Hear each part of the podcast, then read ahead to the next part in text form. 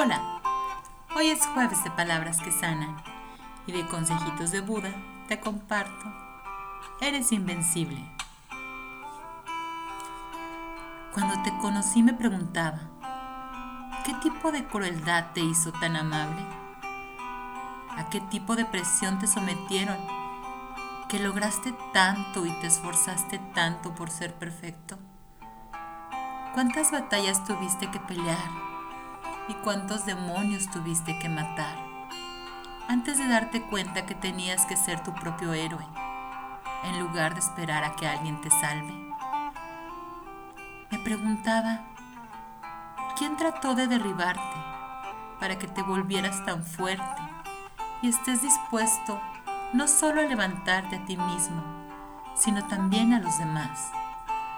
¿Qué tipo de aislamiento y soledad enfrentaste para aprender exactamente cómo leer a las personas y saber qué decir, porque tienes una forma de ver a través de cada máscara que la gente pone.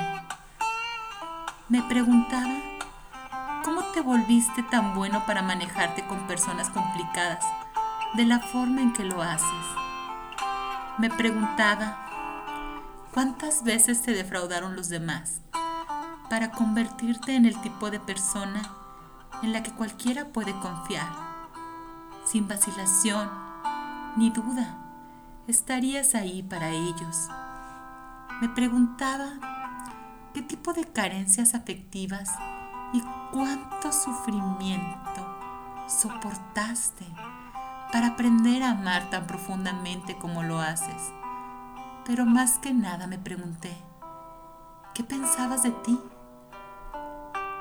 En altas horas de la noche, cuando descansas, me preguntaba, ¿qué tipo de cosas pasan por tu mente cuando ves tu reflejo?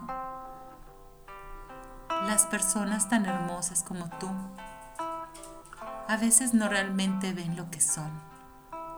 Para mí, esa es la mayor tragedia, porque si te vieras como yo te veo, verás que eres invencible.